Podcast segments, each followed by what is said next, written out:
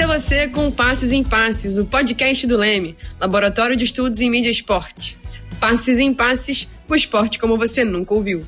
Eu sou Christian Domingues e esse é o nosso 48º episódio do Passes em Passes. Aqui a gente fala das alegrias e dos conflitos do esporte, trazendo sempre aquilo que você ainda não ouviu. Não é mesmo, Letícia?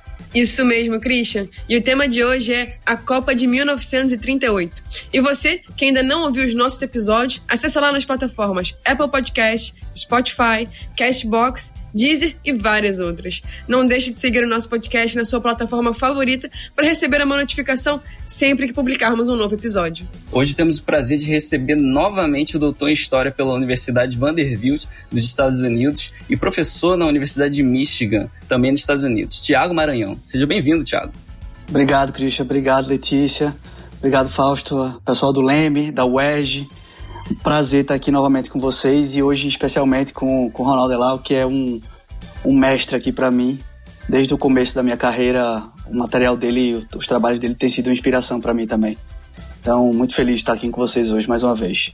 E para completar nosso time de convidados, mais uma vez a gente recebe com grande honra nosso coordenador e professor de comunicação social da UERJ, Ronaldo Elau. Seja bem-vindo, Ronaldo. Estou muito feliz de estar aqui com vocês, essa minha equipe maravilhosa e competentíssima do Leme, e hoje com o professor da Universidade de Michigan, o historiador Tiago Maranhão, que eu, meus, o Fausto sabe disso, né? Eu, eu, encontrei esse artigo dele, Apolíneos e Dionisíacos, o papel do futebol no pensamento de Gilberto Freire, a respeito do povo brasileiro, e eu não sabia que era o Tiago Maranhão, não o conhecia, e não sabia nem a sua formação, mas eu gostei, fiquei muito impressionado com esse artigo, que foi citado em alguns trabalhos meus e já foi discutido em, em cursos de pós-graduação que eu ministro na Faculdade de Comunicação Social da UERJ. Então é isso, é um prazer enorme. Também estão conosco o nosso diretor Fausto Amaro e o nosso editor Léo Pereira. Muito obrigado pela presença de todos no nosso programa e depois dessa preleção, vamos começar o jogo. A Copa de 1938 ocorreu na França sob um contexto de forte efervescência geopolítica. Ao começar pela escolha da sede, candidataram-se a Alemanha, que tinha interesse em difundir a propaganda nazista, e a Argentina, que acreditava num rodízio de continente. Com a França escolhida, a Argentina liderou um boicote do evento, retirando sua participação. Depois, vários países das Américas também se retiraram. A Espanha, que atravessava a Guerra Civil, e o Japão, em guerra com a China, igualmente ficaram de fora. Além disso, a poucos meses da Copa, a Áustria seria anexada à Alemanha nazista e sairia do torneio com jogadores austríacos transferidos à seleção alemã.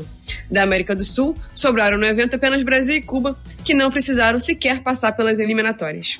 Para o Brasil, a Copa de 1938 foi especial, pois tornou-se palco para um conjunto de esforços que resultaram na construção de um sentimento nacional em torno do futebol. Sob a ditadura estadounidense, a busca por um novo significado de patriotismo para o Brasil ancorou-se sobretudo nas teses de Gilberto Freire sobre a miscigenação racial. Ronaldo, de que forma se deu tal processo e por que o governo Vargas se valeu do futebol para viabilizar o seu projeto de unificação social? Primeiro, tentar pensar essa questão em termos do universo do futebol. O futebol já estava sofrendo uma pressão enorme para se tornar um esporte profissional aqui no Brasil porque o Uruguai e a Argentina já, já tinham tornado o futebol um esporte profissional em 31 e 32. Em 33 você tem uma cisão entre ligas profissionais e, e amadores em Rio e São Paulo e você acaba tendo a fusão só em 37, ou seja, em 30 e 34 o Brasil levou para a Copa do Mundo eh, os atletas que estavam na Liga Amadora, porque a CBD, eh, a CBF era, era CBD, não reconhecia esses jogadores é, é, para levar para a seleção, só reconhecia a Liga Amadora. Então isso é no campo do futebol. No campo do pensamento social brasileiro, você tem uma ruptura com a Segunda República que é muito importante. Você, assim, primeiro que o Brasil era, era um país ainda buscando uma certa é, noção do que, que era ser brasileiro, né, de identidade brasileira. Você tinha na literatura, você tinha Machado de Assis, aí você tinha no campo assim, é, das ciências sociais, os trabalhos do Oliveira Viana, do Nina Rodrigues, do Silvio Romero, que eram trabalhos é, é, que tinham uma certa, muita influência das teorias racistas, racialistas que vinham da Europa. E eram trabalhos carregados de um pessimismo em relação à mistura de raças no Brasil. Com a década de 30, e as culturas é, afro-brasileiras eram perseguidas muitas por lei, né? Então, assim, é, a, a, década de 30, você tem o, o, trabalho do Gilberto Freire, Casa Grande Senzala, que é de 1933, coincidentemente ou não, quando o Brasil, o futebol brasileiro se torna profissional, né, nessa, nessa sessão que eu comentei, ele, ele publica Casa Grande Senzala, que é um trabalho fantástico, tem muitas ambiguidades, pode ser alvo de muitas críticas se a gente olhar do ponto de vista de hoje, mas que na época foi extremamente revolucionário porque ele trabalha justamente a miscigenação como um valor positivo do Brasil. Ele acaba com aquele pessimismo e traz aquilo como isso é que vai fazer do Brasil Brasil grande. Então, nesse sentido, eu acho que você tem o nacionalismo de Getúlio Vargas, em duas formas de governo, né, de 30 a 37, depois com a ditadura varguista, 37 a 45, um governo extremamente nacionalista, né, e que e você tem a, a, o surgimento e a difusão de um instrumento de comunicação fundamental, que é, que é o rádio, e você tem nesse momento todo, ele já percebeu no futebol como algo popular, o Getúlio Vargas fazendo crescer essa história, porque você tinha assim, você pegar no jornalismo esportivo, você tinha o Mário Filho, talvez o pai da crônica esportiva, tinha o Tomás Mazzoni antes dele, mas assim, ele é considerado como pai da crônica esportiva brasileiro, brasileira que estava tentando já realmente é, é, é, fomentar as questões populares do Brasil e, e colocar o futebol como esse é, instrumento que pudesse ser um instrumento de, de, identidade nacional no Brasil. Isso é com a popularização do futebol né, e a difusão do rádio, o governo Vargas utilizou muito dessas questões para fomentar o nacionalismo daquele período. Tiago, no seu artigo Let the Arnists Know Brazilian Racing Nation in the 1938 France World Cup, em português. Deixe os arianos saberem, raça nação brasileira na Copa do Mundo da França de 1938, você reúne um grande volume de acontecimentos relacionados à Copa de 38. Um deles diz respeito à repercussão da derrota do Brasil para a Itália por 2 a 1 nas semifinais. Depois disso, população e imprensa, de maneira inédita, manifestaram profunda insatisfação e revolta com o resultado. Em que medida a necessidade de reafirmação nacional se manifestou nessas relações? Eu penso que, assim, se a gente olhar a Copa de 38 é, como um evento internacional num período, num contexto que o Ronaldo já citou, né, de, de, de muita transformação, não só no Brasil, mas no mundo, né, principalmente na Europa também, a, a, a Copa de 38, basicamente, ela, ela, na minha visão, ela transformou o futebol no Brasil nessa numa espécie de grande uh, ferramenta, vamos dizer assim, de articulação de identidade nacional e de unidade social. A gente pode aprofundar um pouco mais sobre isso depois, mas então, olhando por esse aspecto, a, a frustração pela derrota na semifinal da Copa contra a seleção da Itália, essa frustração talvez seja proporcional a o tamanho da mobilização que foi criada antes da Copa e durante a Copa, né? Então, a gente pode lembrar, por exemplo, que é, antes do, do embarque da seleção para a França, a, CBD, né, a Confederação Brasileira de Esportes, ela, apesar de ser uma instituição privada, né, diga-se de passagem, mas ela buscou recursos financeiros alternativos. Por exemplo, vendendo, eu cito isso no artigo, né, vendendo selos para a população em geral, né, por 500 réis cada selo, para uh, angariar recurso financeiro para ajudar a, a, a, na, na viagem da seleção. Com, e, esse, e haveria um sorteio né, de quem comprasse esses selos para é, uma viagem para acompanhar a seleção na França. Né? Então, a, a, venda desses selos para ajudar nas despesas, o envolvimento, isso é importante lembrar também, o envolvimento de é, agentes federais do Estado no processo. Então, por exemplo, a CBD mandou telegramas, cartas para os interventores dos estados. Os interventores seriam os governadores, né, nomeados por Getúlio Vargas ou indicados por Getúlio Vargas para uh, uh, governar os estados. Então, mandou para o país inteiro. Então, mandou para os interventores do, do Pará, do Amazonas, do Maranhão. Vocês imaginam aí a mobilização política disso. Eles também mandaram e contactaram, mandaram telegramas para a Companhia Light do Rio de Janeiro, em busca de recurso financeiro, para o Instituto do Açúcar e do Álcool, para o Banco do Brasil, né? ou seja, para o comércio de São Paulo, a indústria de São Paulo, que era a grande cidade é, desenvolvida do país nos anos 30. Então, é, houve esse grande envolvimento, né, esse gigantesco envolvimento uh, de vários setores da sociedade, da imprensa nacional, né, setores populares, inclusive da diplomacia brasileira na Europa. Então, assim, se a gente parar para pensar no, na mobilização durante a preparação e durante a chegada do, do, da seleção brasileira na França, é, eles de fato, e a gente vê isso nos documentos, eles acreditavam que o Brasil podia ganhar a Copa. E isso, isso serviria, né? Se durante o processo já serviu como propaganda política, uma eventual vitória na Copa seria o, o céu para eles. Então eles acreditavam de fato que o Brasil podia ganhar a Copa. Então olhando por, esse, por essa perspectiva, vendo o tamanho dessa mobilização, eu acho que a frustração é proporcionalmente enorme também. Né? Então, é, e aí a gente depois pode, pode falar um pouco sobre é, essa, essa, essa, talvez essa a ideia, essa cultura de culpabilidade de algo externo, né? Então, é, existe também essa, na, na, na, na, construção cultural do futebol no Brasil, também existe esse aspecto de que se há uma vitória, a vitória é nossa. Se há uma derrota, aconteceu alguma coisa, algo por fora, algo externo que não nos deixou vencer, que não nos deixou provar que somos os melhores. Há muito essa discussão também na imprensa da época, mas em geral o que eu vejo é que a frustração ela é proporcional à mobilização, ao entusiasmo, ao envolvimento, ao engajamento. Ronaldo, no seu artigo Futebol Mulato e o Imaginário Nacional, a atmosfera de sentidos da Copa de 38, você se desbruça sobre o conceito de imaginário, que pavimentaria o caminho para a construção de narrativas. Tendo em vista a disputa ideológica em torno da questão racial no Brasil na década de 30, a que se deve o triunfo comunicacional do chamado futebol arte, à luz da tese freiriana sobre a miscigenação? Excelente pergunta. Primeiro, assim, eu gostei muito dessa, desse final da, da fala do, do porque isso, isso é verdade, né? Uma derrota, principalmente em Copa do Mundo, ela nunca tem uma explicação meramente técnica, né? Ah, nós perdemos para a França de 3 a 0 na final 98, porque a França tinha um time fantástico, jogava em casa e jogou muito melhor. Essa explicação não serve para ninguém, né?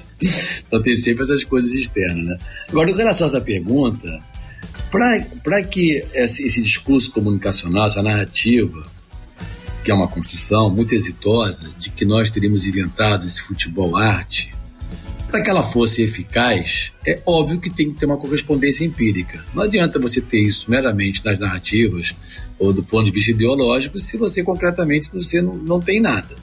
Então a gente tem que pensar o seguinte: em 38, apesar do terceiro lugar, o Brasil meio que já começou a fazer história ali. E Leonas da Silva foi extremamente consagrado naquela Copa. E as pessoas reclamam até hoje, enfim. O, o tem trabalho mais específico sobre isso, que teria havido um, um pênalti, que não foi pênalti, enfim, teve uma, alguma coisa suspeita na, naquele 2 a 1 um. E depois você tem a, a, Copa de 50, que o Brasil fica em segundo lugar, em casa, mas que eu entrevistei o João Saldanha para minha tese de doutorado, ele falou que aquela seleção era tão boa quanto que ganhou o tricampeonato. Saldanha chegou a falar que Zizinho era comparável a Pelé.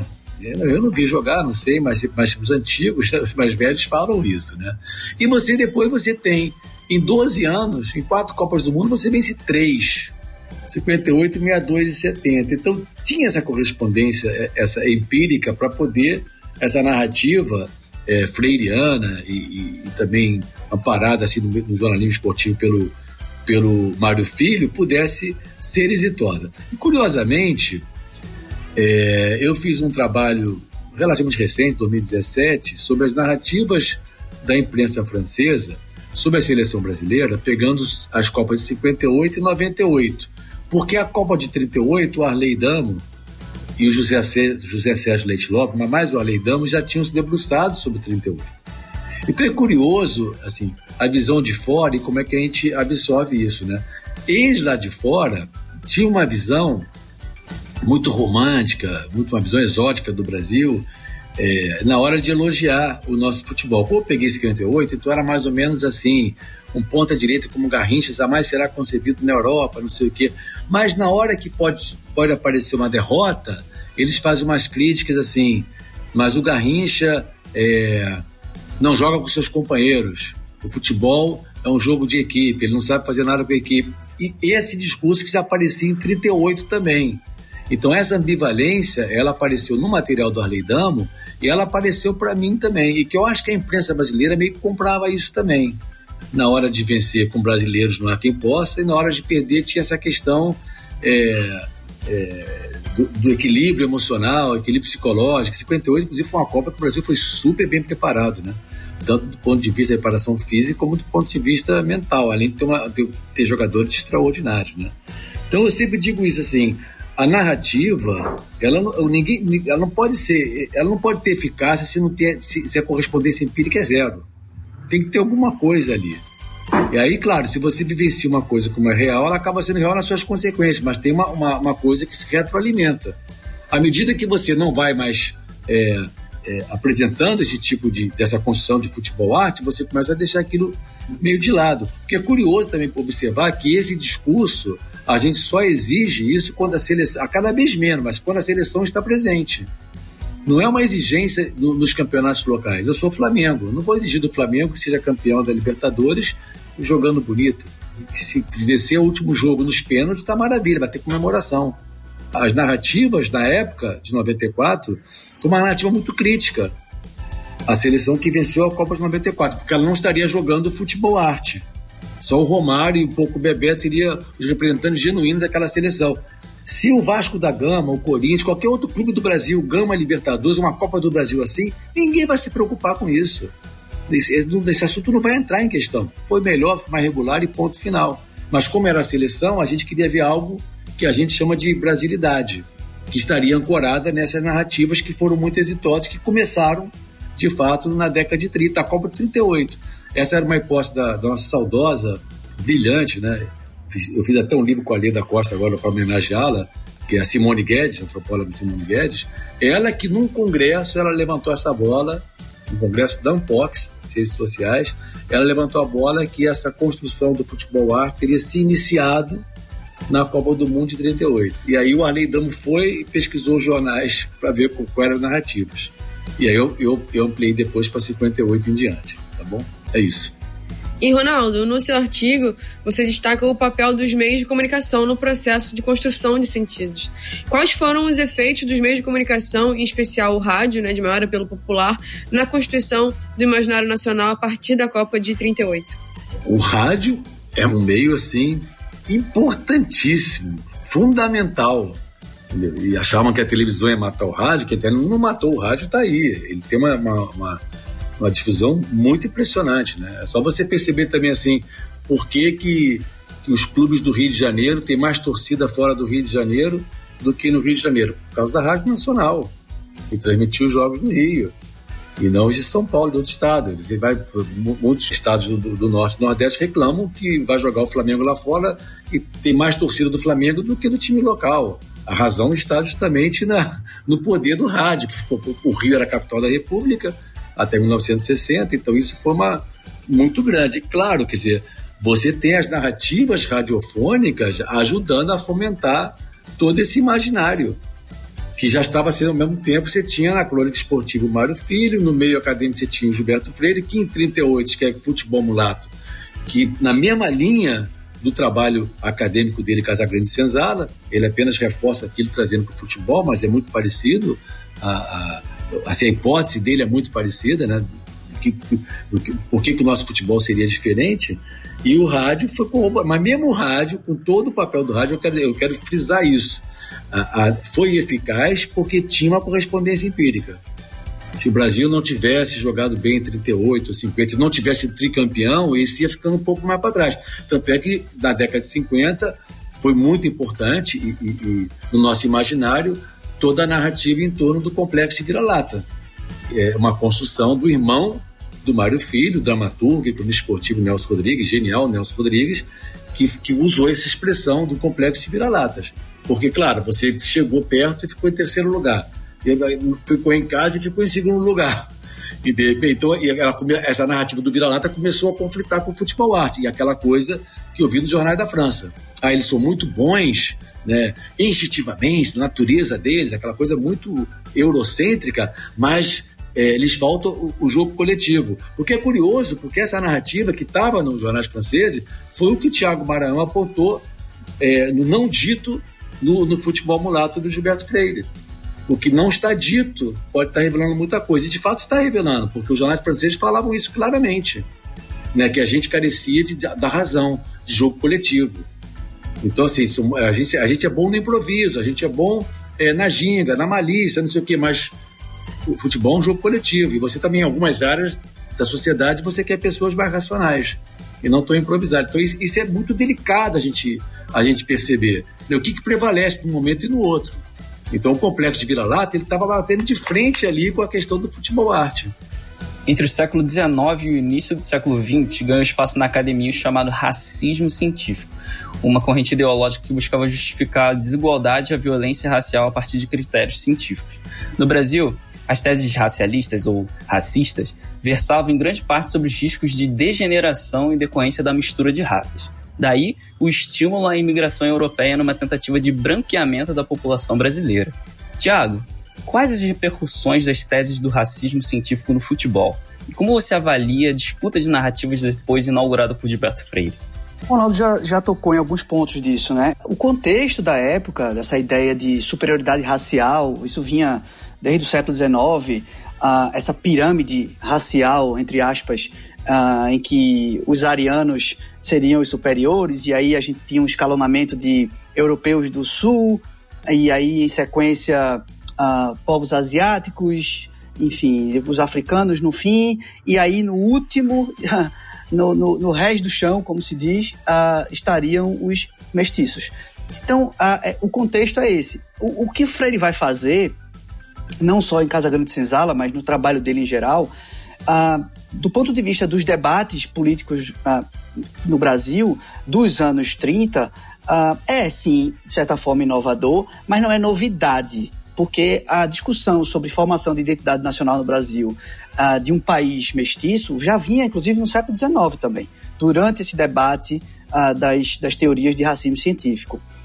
E na América Latina, em geral, também não era novidade, no, no sentido de que, por exemplo, no México, no final do, dos anos 20, dos anos 1920, é, o José Vasconcelos ele escreve a raça cósmica, né? Também essa ideia de, de que o, o, o povo mexicano, por ser um povo de, de, formação mestiça, mas aí o, o, o, Vasconcelos ele vai trabalhar muito mais a questão dos indígenas do México com os espanhóis, né?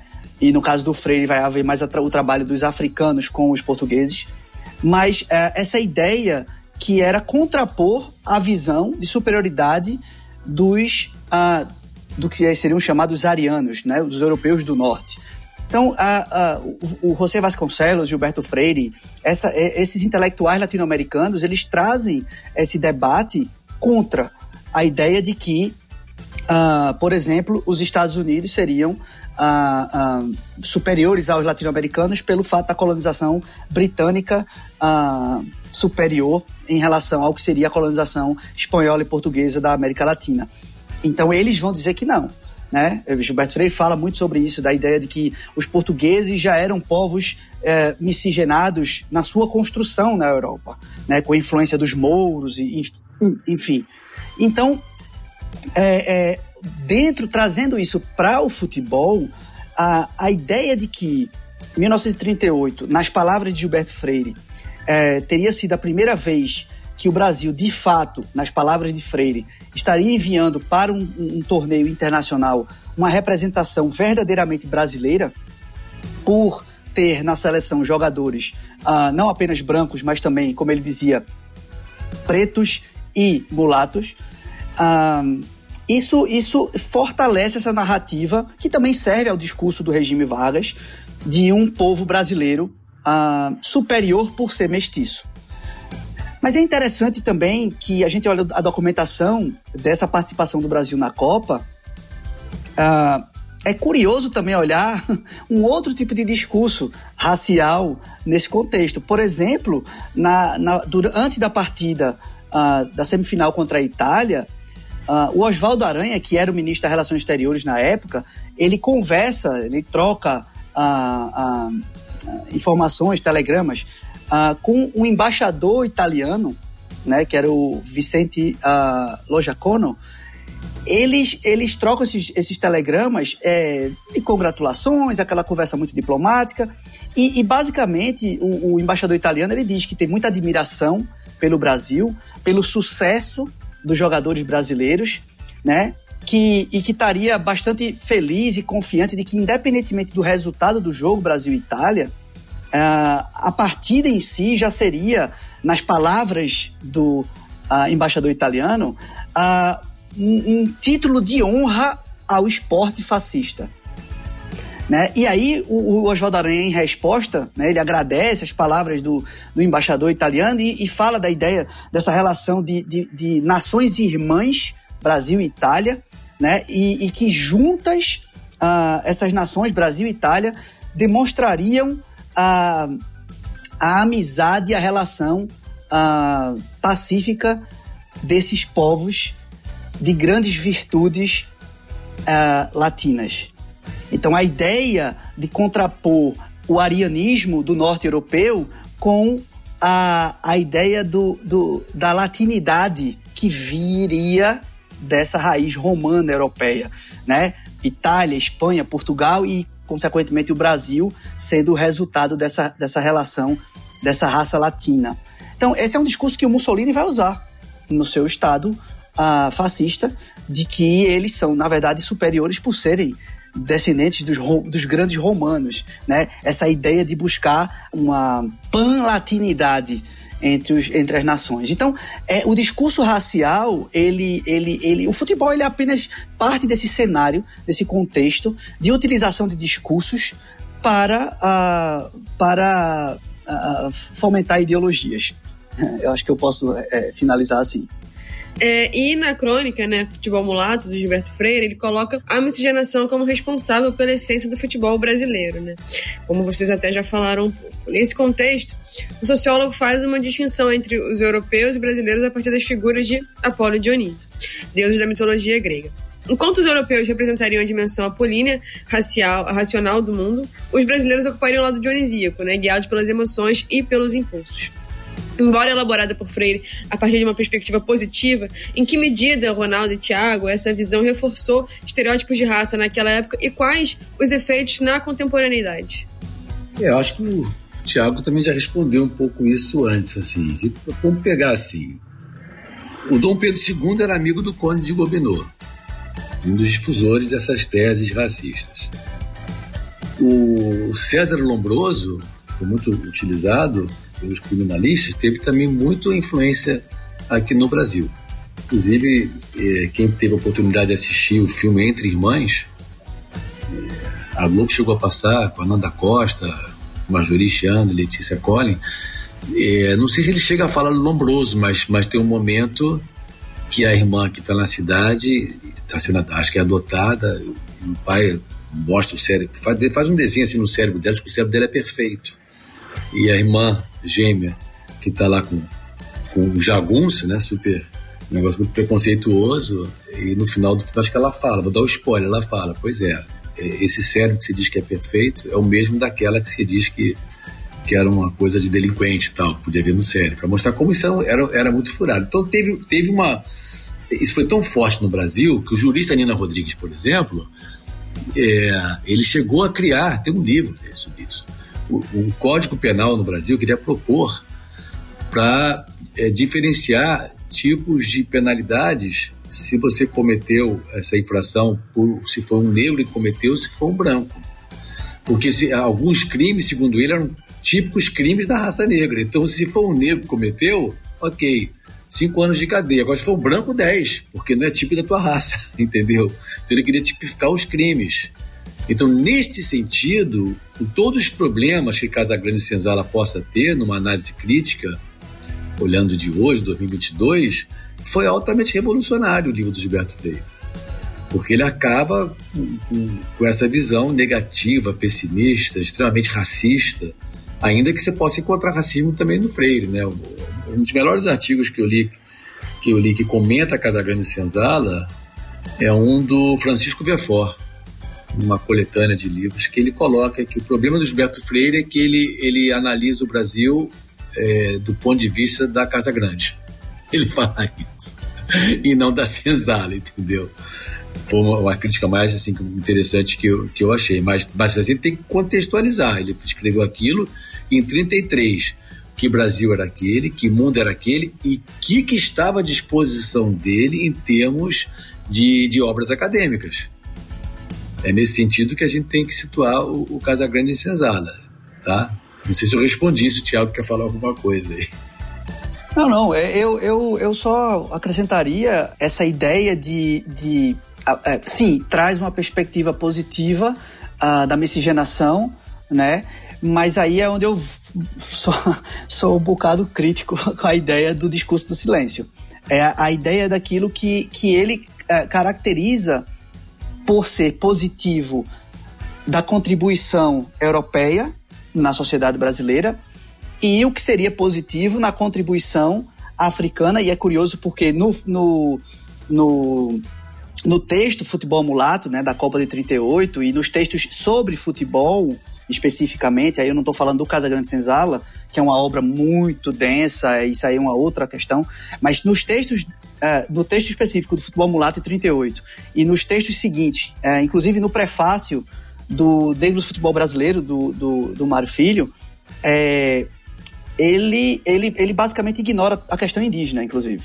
Mas a, é, a contribuição que ele traz, o que seria esse, esse aspecto, essas perspectivas uh, positivas, por exemplo, ele fala que o, o, o, o, futebol brasileiro, então, ele se, ele se distancia daquele futebol original britânico, né? Por ter se transformado em uma dança, palavras dele, uh, de surpresas irracionais e variações uh, dionisíacas. Então, a questão para mim aí é por que irracional, né? E por que o, o, o contraponto apolíneo europeu seria racional? Então, é, são, é esse discurso, ok, é, ele tem um contexto, ele, ele tá numa época é, a gente tem que sempre contextualizar isso, sempre lembrar isso. É verdade. Mas, ao mesmo tempo, isso não deixa de reforçar a estereótipos. E aí é o que eu acho mais importante. Mesmo considerando que Freire tenha escrito e falado isso nos anos 30 ou nos anos 40, no caso do prefácio do Negro Futebol Brasileiro, que é de 47, ainda assim, esse discurso e essa narrativa prevalece hoje. Para muitos analistas de futebol, para muitos cronistas esportivos, para muitos comentaristas do jogo. Então, é, é, é, é um discurso que, que permanece. Esse discurso, esse impacto, né, a pergunta que você fez, Letícia, esse, esse impacto ah, ah, na contemporaneidade, ele continua.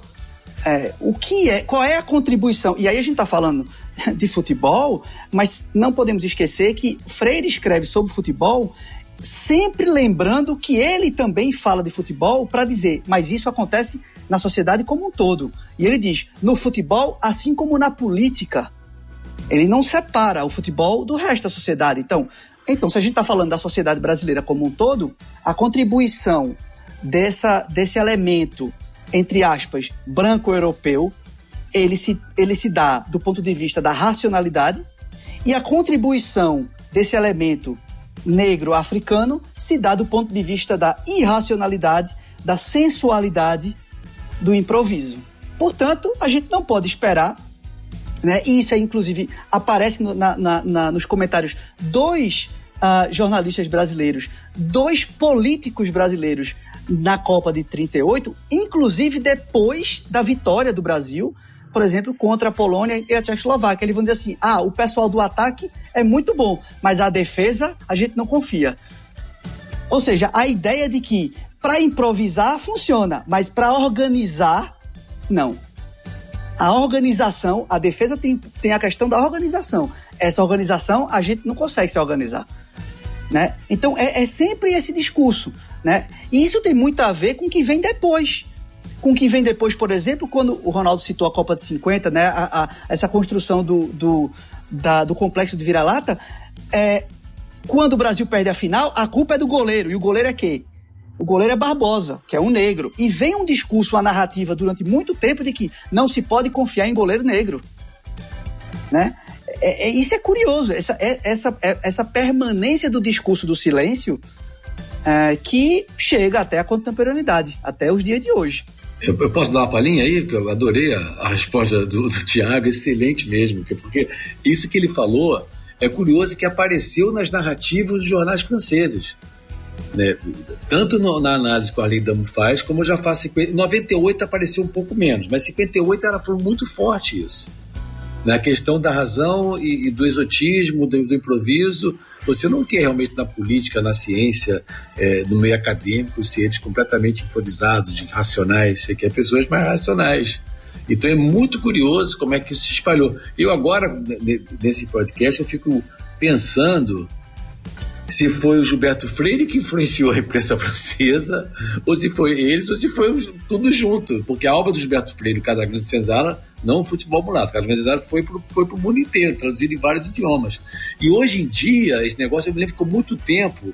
Depois do Barbosa, eu acho que o, o, mais de 50 anos, o goleiro negro que apareceu na seleção foi o Dida. Acho que mais de 50 anos, com certeza, não sei, quase 60 anos. Foi muito tempo para você ter um goleiro negro. E eu não vou falar porque eu, eu teria que pesquisar um pouco mais para esperar um pouco. O Flamengo hoje tem o Hugo, que é o goleiro que está até barrando o Diego Alves, mas ele, ele não pode ter um erro que ele recebe muitas críticas. Eu não tenho certeza se é por conta dele ser negro. Eu, a gente, eu teria que me aprofundar um pouco mais nisso para poder vaticinar que isso é essa herança que está vindo lá de trás.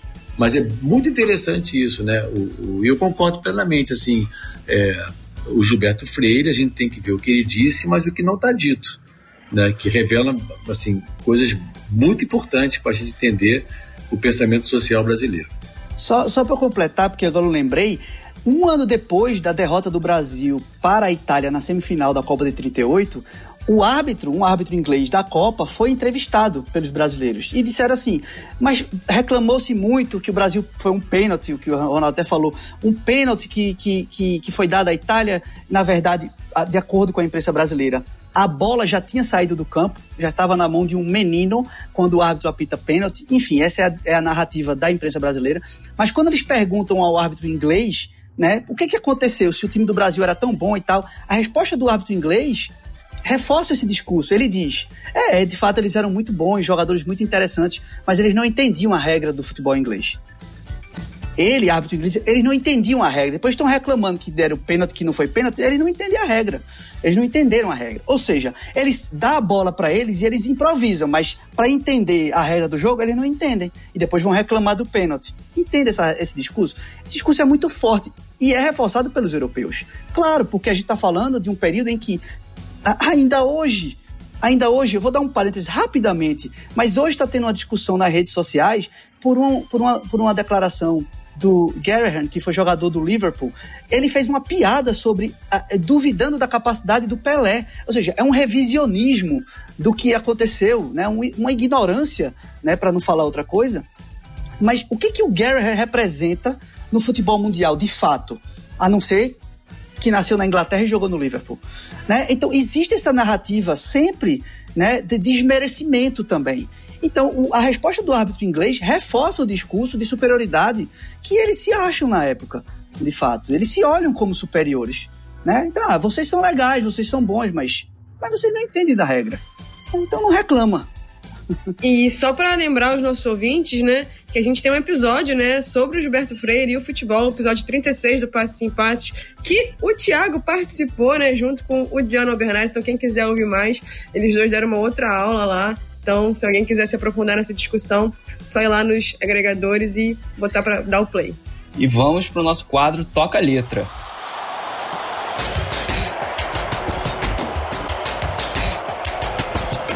A música de hoje é 1 a 0.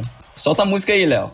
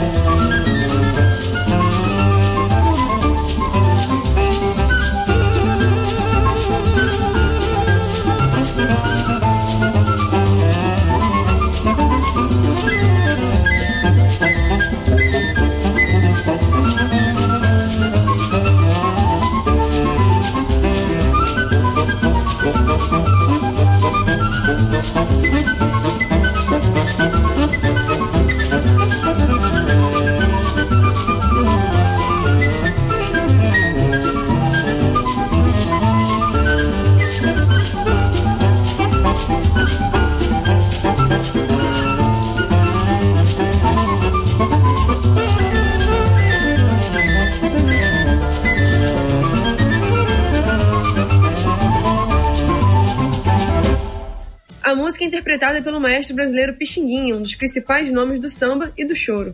É considerada a primeira música sobre futebol feita no Brasil. Composta em 1919, 1 a 0 faz homenagem à vitória do Brasil sobre o Uruguai na decisão pelo Campeonato Sul-Americano do mesmo ano.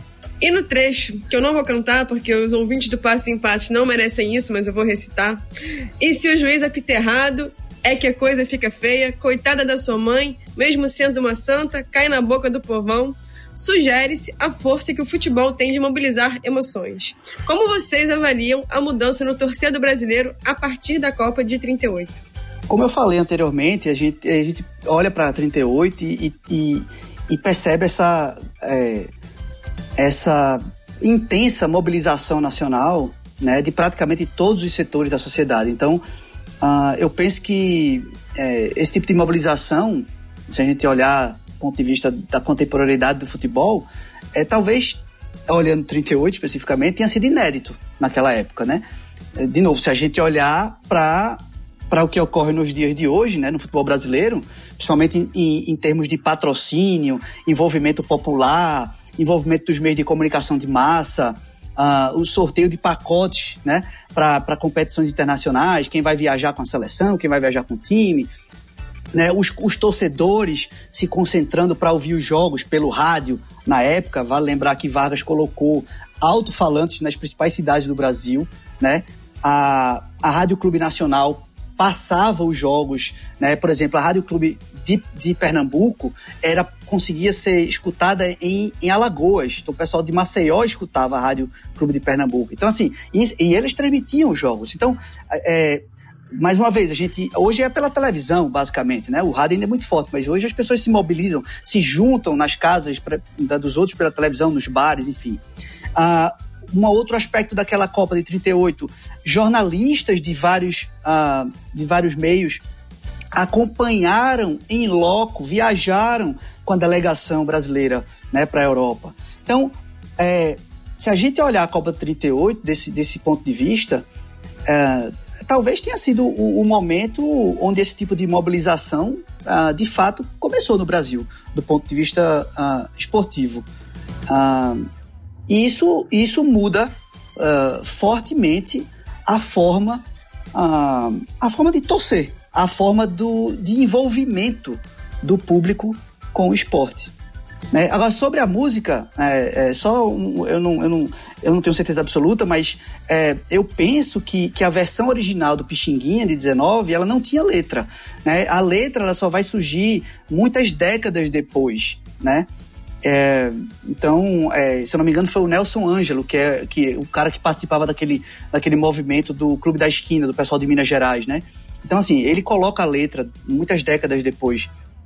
Mas mesmo assim, é, se a gente olhar essa letra, que é, acho que é dos anos, começo dos anos 90, talvez, de 1990, ela reflete também esse, esse comportamento, essa mudança de comportamento do torcedor contemporâneo, né? Que foi formado ou foi se formando décadas antes. E 38 é talvez o, o início dessa nova, desse novo uh, uh, aspecto de torcedor, da forma de torcer, né? Essa nova forma de, de torcer.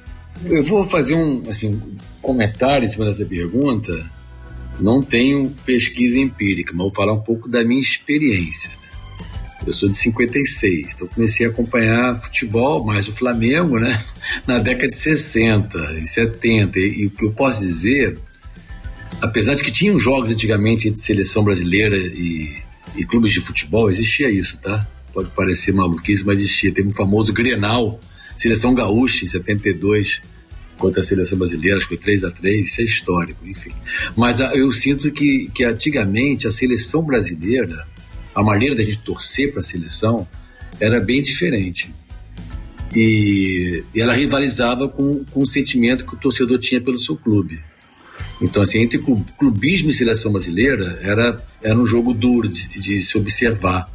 Isso perdurou durante muito tempo e os jogadores eram formados por, por times que jogavam, não tinha jogadores jogando fora. Acho que a primeira Copa que a gente teve um jogador jogando fora famoso aqui, que eu me lembre, é, período de 70 para cá, foi o Falcão em 82. Depois, em 90, já a maioria já jogava fora. Então, é, é isso e mais a globalização fiz, e, e, a melhora também da organização do, dos campeonatos nacionais, eu acho que fizeram com que o clubismo fosse mais forte que a seleção. Hoje, claro que as pessoas querem ganhar uma Copa do Mundo, mas todo mundo prefere ver seu time ganhar um brasileiro do que ganhar a Copa do Mundo. Se fizer uma pesquisa, você vai, isso, isso fica muito nítido para mim. Então, eu estou falando na forma de torcer para a seleção, tá? Não estou falando de torcer para os clubes, não. Eu acho que isso, uh, enfim, tem umas certas variações, mas o torcedor é sempre um apaixonado. Todo torcedor, ele torce, distorce a realidade, teu time é prejudicado, o juiz é contra você. Isso faz parte do ato é, é, de torcer. Mas a seleção, e mais recentemente, a gente tem que fazer mais trabalho sobre isso. Eu orientei uma monografia de graduação do Matheus, que era meu bolsista de iniciação científica na UERJ, que é sobre o significado da camisa da seleção. Eu estou saindo um pouco do tema para a gente refletir. Isso fez também que ela ficou muito associada à extrema-direita no Brasil. Eu acho que distanciou uma parte significativa dos torcedores é, pela seleção brasileira. Se já vinha em declínio antes, eu acho que de 2014 para cá, 2018 já começou a cair mais, porque é como se tivesse havido um sequestro da camisa da seleção pela extrema-direita. Um sequestro também que, é, que os outros setores de centro, centro-esquerda, esquerda, deixaram ser sequestrados. Mas eu acho que isso afastou muito mais. Então eu não tenho pesquisa, mas a sensação que eu tenho, a, a gente teria que pesquisar para transformar em certeza, é que hoje a relação do torcedor com o seu clube de futebol é infinitamente maior do que que ele tinha no passado é, é, com a seleção brasileira. Ele torce muito mais para o seu clube do que para a seleção brasileira. Posso dar um pitaco aqui também? É, uh, eu, Ronaldo, você não acha, por exemplo, você falou da cooptação da camisa, né? Uh, você, eu concordo contigo uh, em parte, mas você não, é, não é em parte, eu concordo contigo, mas eu acho que existe algo a mais, que é o seguinte: uh, você não acha que isso também tem a ver com o que você mesmo falou?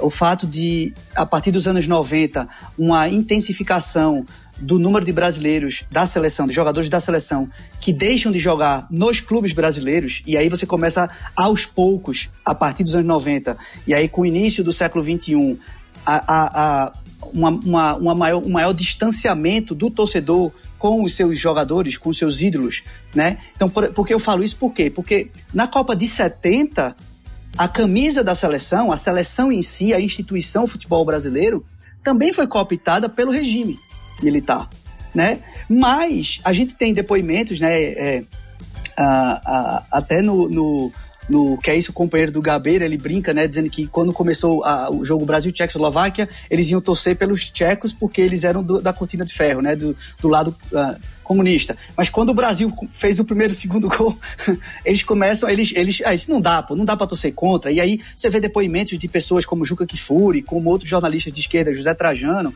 que os caras dizem assim, ah, pô, a gente dá para separar, né? É, eles querem usar a seleção, mas a seleção é nossa, é do povo. Então, só que 70 os jogadores jogavam no Brasil. E aí, a partir de, do, do, do, dos anos 90, e principalmente agora do século 21, poucos, ou quase, acho que só dois jogadores atualmente convocados pela seleção jogam no Brasil, que é o goleiro do Palmeiras e o lateral do, do Atlético. Né? Então, do Atlético Mineiro. Então, os outros jogam fora. Isso cada vez mais, é, se, é, inclusive se usa o termo, os, os europeus, os jogadores europeus, os convocados europeus. Então, com o tempo, talvez essa identificação fosse se perdendo. E aí, hoje, ah, talvez até seja mais fácil nas tentativas de cooptação do símbolo não haver tanta reação assim, né, para dizer que o símbolo é do povo e não de um grupo ou de outro, né? É, não, eu estou de acordo com isso, sim, claro. É, eu acho que foi o êxodo de jogadores é, para fora do Brasil, essa globalização de transmitir outros campeonatos de fora também. Mas eu acho esse sequestro, na realidade, você tem razão, seria o segundo sequestro. A Simone tem um artigo recente, acho que foi o último artigo que ela publicou, mas é em conjunto. Eu não sei se é com Edilson Almeida. Eu, eu já vi esse artigo, eu já li esse artigo que a Leda Costa me prestou, que é alguma coisa sobre o segundo sequestro da, da Canarinha, uma coisa assim. Só que o primeiro sequestro, o que eu lembro, porque nós estávamos em 70, já tinha mais cinco em, em 68, né? Você não tinha manifestações de rua da direita ou da extrema direita, entendeu? O fenômeno que eu acho mais recente é que você, assim, as ruas que eram tomadas geralmente pela esquerda foram tomadas pela direita e pela extrema direita e com a camisa da seleção brasileira. Então, nesse segundo sequestro, eu acho que ficou uma coisa mais. É tipo assim: eu sou brasileiro, vai ter um jogo do Brasil, eu resolvo sair com a camisa da seleção um dia antes para jantar fora com a minha esposa, as pessoas na mesma hora vão achar que eu sou que eu voto no Bolsonaro. Entendeu? Vão ver a minha camisa e falar esse cara é extrema direita, entendeu?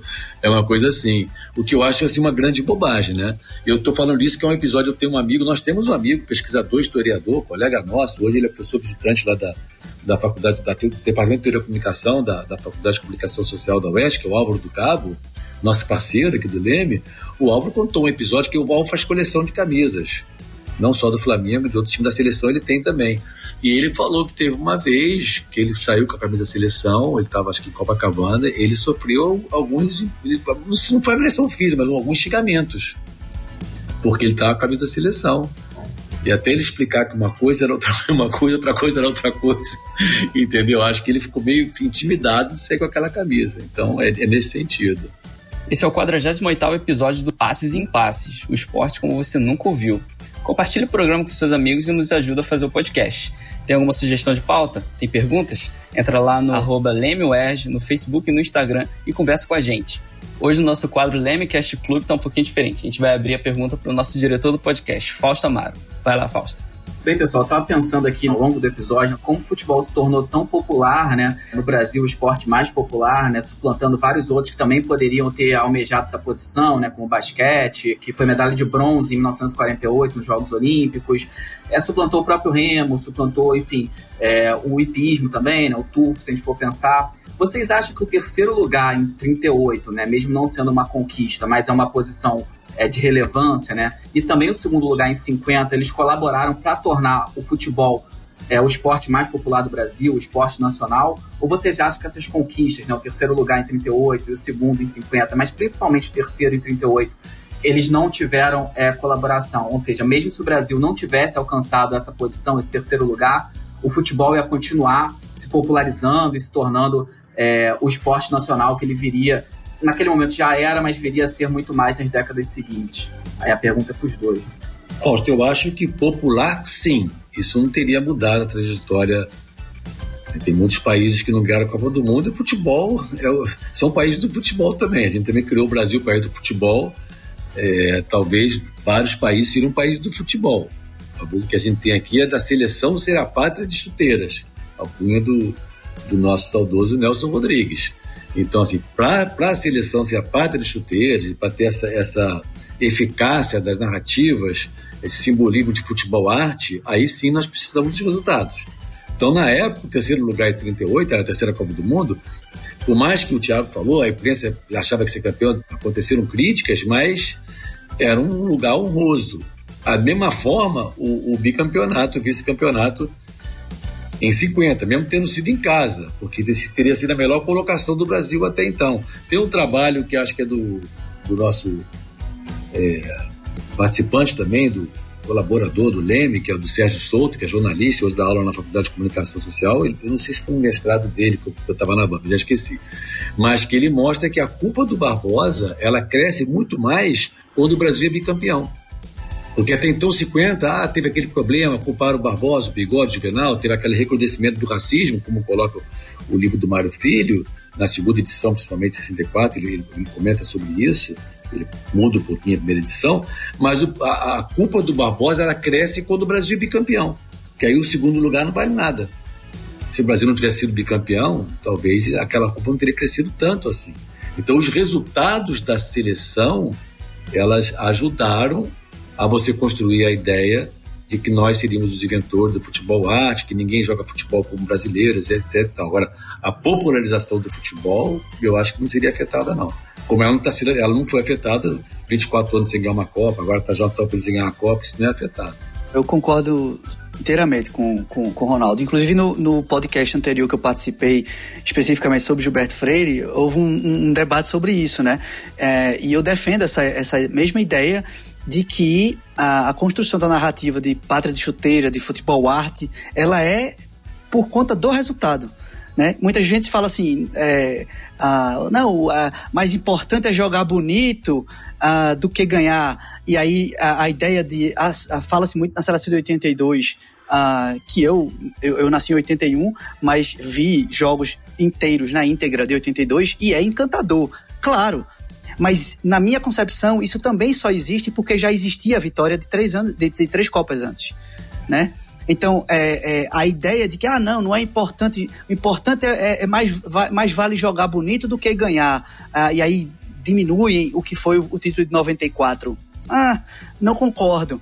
Ah, então, assim, é, é é, é, eu, eu, eu, penso exatamente assim. A construção. É, 38, inclusive, o discurso oficial, apesar da imprensa ter ficado muito chateada, mas a imprensa culpa a arbitragem o preconceito da Europa pela derrota contra a Itália. Mas, do ponto de vista de enaltecimento do desempenho da seleção e dos jogadores, o discurso da, da imprensa não muda. Né? Ele dizia, eles são vitoriosos, eles fizeram, provaram que eles são muito bons, é, e, e, são, e tanto que são recebidos pelo presidente Getúlio Vargas no Rio de Janeiro, na volta. Então, uma seleção derrotada não seria recebida né, pelo líder, pelo chefe do Estado, uh, como propaganda. Então é o oposto. É, a, a, mesmo eles perdendo para a Itália, mas ficar em terceiro foi vitória. Né? Eu, é, eu acho que o resultado importa, sim, e, é, e, e, e, eu acho que o resultado ele é uh, uma, um ponto fundamental nessa construção identitária do que o futebol representa no Brasil. Obrigado pela sua audiência. Tá gostando do Passes em Passes? Agora vamos para o nosso quadro Ondas do Leme.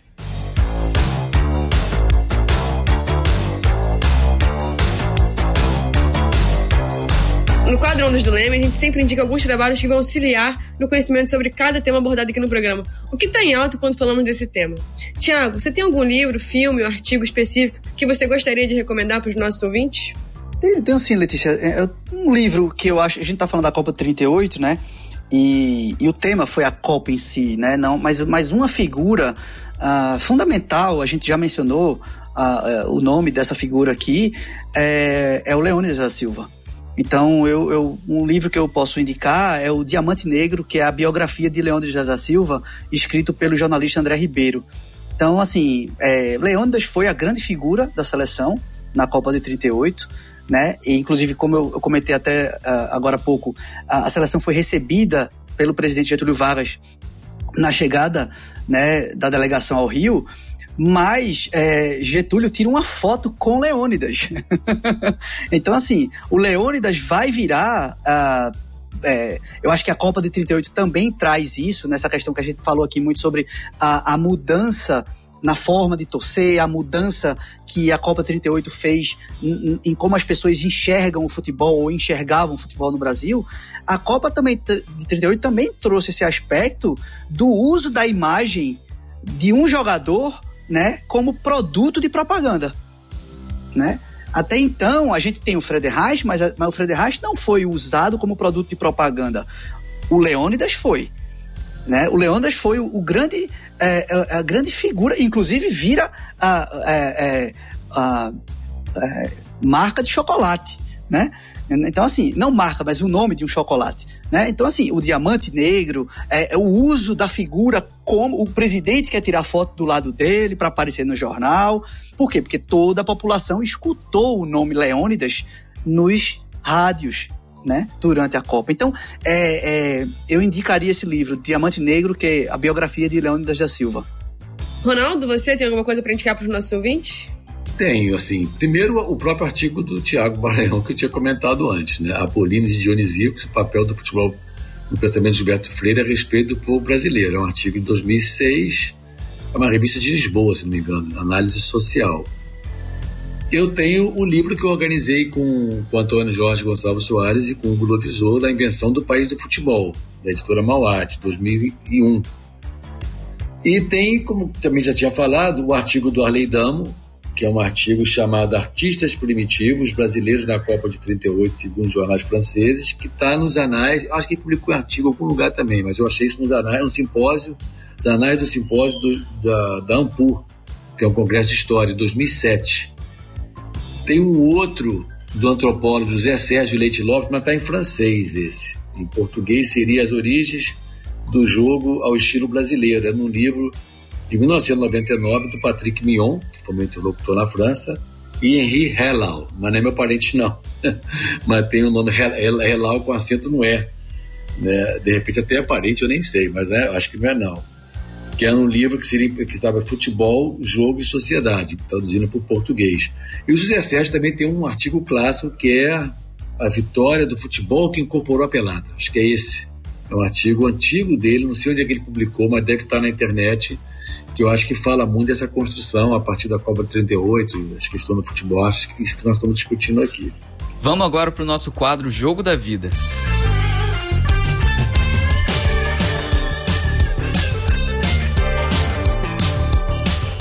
E nesse momento a gente faria o nosso tradicional quadro Jogo da Vida, em que a gente pergunta aos entrevistados sobre o jogo que mais os marcou. Mas como o Ronaldo já participou do quadro no episódio 2 e o Thiago no episódio 36, a gente vai mudar um pouquinho aqui. A pergunta vai ser a seguinte: Thiago, qual jogo da Copa do Mundo, de qualquer Copa do Mundo, que mais te marcou? Vocês sabem que eu tenho dificuldade de escolher o jogo, né? Então vou fazer meu preâmbulo, que é a, a Copa de 94. Uh, foi a Copa que, que me marcou mais por, por ter sido a primeira Copa que eu acompanhei de verdade. Eu lembro da Copa de 90 na casa dos meus avós e, e o gol do Maradona tá muito marcado assim. Mas a Copa de 94 eu, eu vi, sem, sem, sem brincadeira, eu vi todos os jogos. Uh, não só do Brasil, eu vi todos os jogos. uh, eu tinha 13 anos uh, e eu fui até as ruas lá do Recife para ver a seleção desfilando no carro de bombeiros, na Praia de Boa Viagem depois do título. Então, assim, aquela Copa para mim foi a Copa marcante, o primeiro título da seleção que eu vi. E aí, se eu tiver que escolher um jogo daquela Copa, parece óbvio, mas eu, eu vou escolher o jogo da final com a Itália. É engraçado escolher um 0 a 0 Acho que o, o Pixinguinha talvez preferisse que tivesse sido 1 a 0 mas se fosse 1 a 0 a gente ia ganhar do mesmo jeito. Então, é, eu, o, o, jogo para mim é, de Copa é o 0 a 0 Brasil e Itália na Copa de 94. e para você, Ronaldo, qual foi o jogo mais marcante de Copa do Mundo? É, isso é difícil, né? Como o Thiago falou. Eu, eu acho que talvez, assim, o Brasil e Inglaterra de 1970, essa foi a Copa transmitida pela televisão via satélite. E a Inglaterra era, era campeã do mundo. O Brasil vence de 1 a 0, uma jogada toda extraordinária que começa com o Tostão, a matada do Pelé, o passe pro Jairzinho. Eu acho que ali foi arrancada pro tricampeonato. Deu muita confiança pro time. Esse é um jogo que me marcou positivamente. Um jogo que me marcou negativamente, que eu fiquei muito triste mesmo, mas muito porque o meu maior ídolo no futebol foi o Zico. Indubitavelmente, por tudo que ele fez pelo Flamengo, não tem a menor dúvida que foi o Zico. Foi a melhor camisa 10 que eu vi jogar depois do Pelé. Eu vi o Pelé jogar também, tive a honra de ver o Pelé jogar. Depois do Pelé eu nunca vi nada parecido com o Zico. Em 86 o Zico estava todo lesionado, mas muito lesionado. O Brasil faz uma partida contra a França, um, um jogo muito bonito de se ver, se vocês puderem pegar, vocês vão ver. A França tinha um timaço também.